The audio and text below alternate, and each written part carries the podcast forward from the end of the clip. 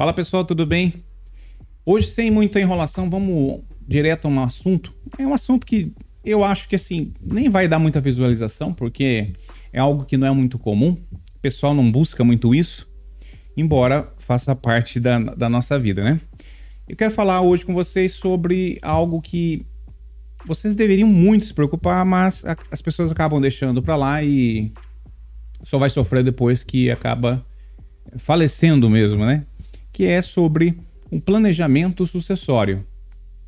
E como que uh, você pode perder muito dinheiro? Você não, se você morrer, né? Mas seus familiares podem sofrer e perder muito dinheiro com a, todo o trâmite ali, né? Depois que você partir desse mundo.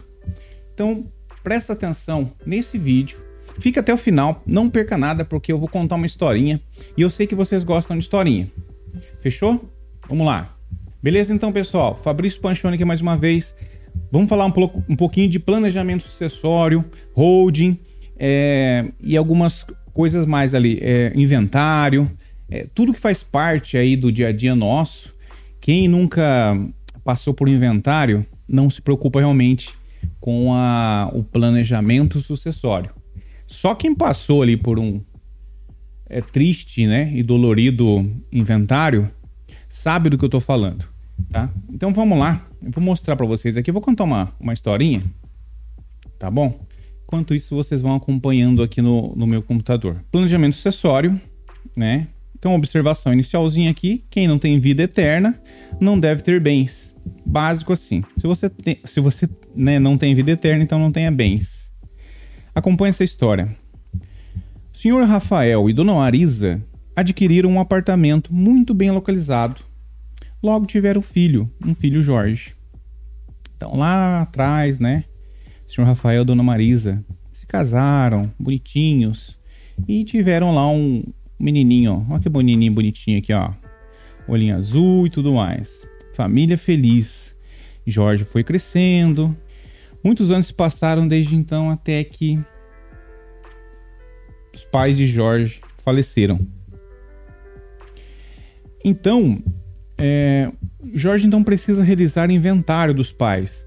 Sim, é obrigatório, obrigatório a realização de inventário, tá? Pelas partes ali, pelo filho no caso. Como ele é o filho único, é obrigatório que ele realize um inventário. Vamos aos números. Acompanhando aí, valores. Vamos lá. Para ficar bem claro para vocês, tá bom? O apartamento foi adquirido há 25 anos atrás, no valor de 250 mil reais. Ok. No dia do inventário, ele estava avaliado em 1 milhão 150 mil coisas evoluem, né? Faz sentido. Vamos às despesas, então, que Jorge teria que gastar. Tá, vamos lá. Impostos, 7%, equivalente a 80.500. Honorário de advogado, 7%, 80.500. Isso aqui pode variar um pouco, né? Cartório, 5 mil reais. O kit de certidões que você gasta nessa situação, um kit básico padrão, 3 mil reais e registro depois de feito o inventário, 7 mil reais, totalizando 176 mil ou 15% do patrimônio. Já não é legal. E eu falo para vocês pode chegar a 20%, dependendo aqui de horários, honorários e tudo mais, pode chegar tranquilamente a 20%. Mas ok.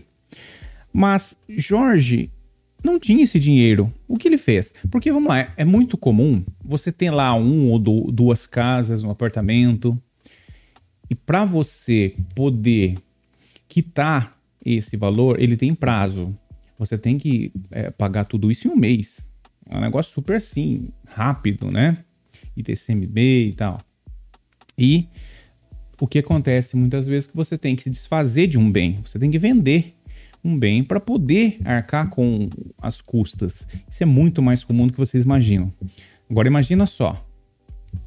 Você falece e os seus familiares têm que vender casa, apartamento às pressas para poder pagar o inventário seu. Não é algo que você vai querer, com certeza. Então, o Jorge não tinha ali o dinheiro. O que, que ele fez? Solução: vendeu imóvel. Preço para venda rápida, 920 rea mil reais. Tá? Para ele vender rápido. Um deságio ali de 20%. Triste não? Não para por aí. Sobre, então, esse valor de venda, ele pagou 15%, é, pois teve ganho de capital, uma vez que o imóvel foi adquirido por 250 mil. Como ele, os pais adquiriram há 25 anos atrás, é, nos 250, ele vendeu por 920, então ele teve lucro. Tá aqui a conta, 920 menos 250, 670 vezes 15%, é, 100 e 500 no valor dos gastos, 276,500. Saldo final, 643,5. Ou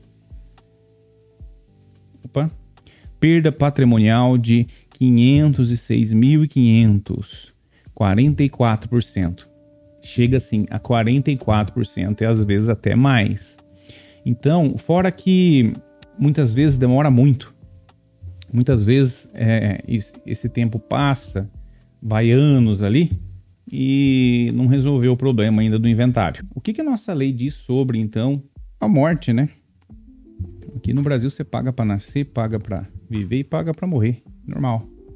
Nossa lei diz que após o falecimento é obrigatório o filho fazer o inventário. Isso não é novidade nenhuma. A gente já tinha comentado. E existem é, formas de evitar que seus filhos sejam enquadrados nessa regra. Melhor, tudo dentro da lei. Como que faz isso então? Através de uma holding familiar. É um processo simples? Não, não é um processo simples. Ele envolve muitas vezes um planejador financeiro, com uma assessoria de advogado, de um contador, mas é totalmente possível. E eu vou mostrar aqui algumas vantagens para vocês. Então, o que, é uma holding familiar, né? É, todo mundo que está aí é, familiarizado com, com, o tema, né? Holding familiar é uma empresa patrimonial constituída com o propósito de administrar o patrimônio de uma ou mais pessoas físicas integrantes de uma família. Ela é uma empresa cofre, ela não tem, é, ela não tem lucro, ela não, ela não declara lucro nem nada, então ela não tem essa movimentação. Na teoria, ela não, não dá trabalho. Inclusive, você não tem que pagar um contador ali mensalmente para estar tá fazendo ali todo o trabalho sobre ela. Não. Ela, na verdade, ela não tem custos. É algumas certidões uma vez por ano que você tem que pagar dela. Assim, em vez de uma pessoa física manterem os bens em seus nomes, elas direcionam para a pessoa jurídica, holding, protegendo os ativos familiares contra dívidas futuras e demais hipóteses de perda de patrimônio. É, tem essa questão também. Vantagens, então, de uma holding familiar. Quando os pais conferem todo o patrimônio à holding familiar, pode ocorrer a doação das cotas ou ações em favor de sucessores com reserva de usufruto, é, que elimina a necessidade de inventário ou partilha. Só aí, então, ele já dá uma boa de uma clareada. Por quê?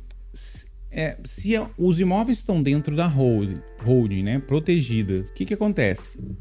Por ela já estar na, na empresa, na, na holding, né, você, ela não precisa participar ali de inventário, a não ser que tenha ficado fora da holding. Pode acontecer de ter algum imóvel fora da holding, da holding dela vai participar normalmente do inventário. Caso contrário, é só passado toda essa propriedade, esse usufruto através de cotas. Isso em contrato você já coloca, né? Que cada filho vai ter uma cota e, tudo mais. Dependendo das situações peculiares dos doadores e donatários, poderá haver isenção ou não incidência do ITCMD na doação. É, essa, essa é uma questão que alguns lugares eles falam que tem que ter, outros que não, mas no, no geral é, não tem. Você vai pagar ali é, imposto, essas coisas, vai. Quando você passa o imóvel para dentro da hold. Você tem dois, três, quatro imóveis, de repente já faz sentido. Todos os casos vão fazer sentido? Não. Vamos imaginar que você tenha duas casas de aluguel e essas casas de aluguel, ela, elas dão o valor ali de mil 920 reais. Algo que está ali abaixo, então, do, do, do mínimo para você começar a declarar imposto de renda. Nessas situações não vale a pena você colocar os seus imóveis dentro de uma hold. É mais fácil você deixar ele isento mesmo. É, essa doação pode ser feita com cláusulas de incomubilidade, impenhorabilidade e inalienabilidade é, que protegem o patrimônio dos sucessores em face de casamento, dívidas futuras e prodigalidade. É, é uma coisa muito interessante. Você cria sua filha, né? Com todo amor e carinho. Aí ela casa com o Zé Mané. O Zé Mané um folgado, mas fazer o que? Ela ama ele. Quando tu morre, o Zé Mané tem parte de tudo aquilo que você conquistou ao longo da vida, simplesmente pelo fato de ele ser casado com sua filha. Uma holding pode também te proteger disso. É, é, algo que é bem interessante de ser estudado. Então, um sistema com uma economia tributária absurda, vamos comparar. Lembra do inventário? Tá, vamos deixar os números do inventário só para é, recapitular aqui, ó, tá? Então aqui tá os números de inventário. 7%, 7, cartório, kit certidão, registro, ganho do capital e total de gastos. Num esquema da holding, imposto 4%, 4% em cima de 250, valor inicial. Honorários, é, esse, esse 4% está errado. Tem quase certeza que é de 4 a 8, porém em cima do, total, do valor de venda. Não em cima do valor inicial, não. Posso estar muito enganado, mas eu vou pesquisar, eu vou trazer isso aqui. É, na edição do vídeo já vai estar tudo certinho. É, nessa parte eu tinha comentado aqui com vocês, tá errado realmente essa parte do imposto aqui, já tá é antigo, isso não não faz é, não tá certo. Aqui eu já deixei atualizado agora. Então são é, 6,73 do valor do imposto sobre o total bruto, como eu tinha imaginado. Novos valores, é, foi vendido nesse valor, tal, 61, ok. Somado tudo aqui, 89 916. Ainda assim é bem menor que o valor do inventário. Aqui algumas pessoas que né, famosas, conhecidos, né, que também optaram por holding. E embora você deve estar pensando que só tem pessoas ricas aqui conhecidas, é porque realmente não tinha não tinha essa facilidade, esse tanto de informação que tem hoje e disponível, né, para todo mundo. Hoje a gente já disponibilizando tudo isso, vê que faz mais sentido para muita gente. Uma holding familiar com algumas casas, muita gente que tem imóveis aí faz total sentido. Então, deixou de ser algo que só os ricos têm acesso. Vamos entrar num ponto importante. Imposto aqui, ó. Olha essa matéria. Está em tramitação no Congresso Nacional a Emenda Constitucional 60-2015 que visa estabelecer o aumento do ITCMD, que é um imposto né, de transmissão, cujos morte e doação, em até 20% sobre doação, doações e heranças. Em relação ao IR, tramita o projeto de lei, tal, tal, tal, que prevê então a cobrança desse imposto para herança. Nos casos em que os bens deixados pelo decujus ocorra ganho de capital sobre os bens deixados para sucessão, estabelecendo alíquotas progressistas, tal, tal, é, que poderá chegar até 25%. Tem país que nem cobra esse imposto, por considerar que é um imposto doloroso, né?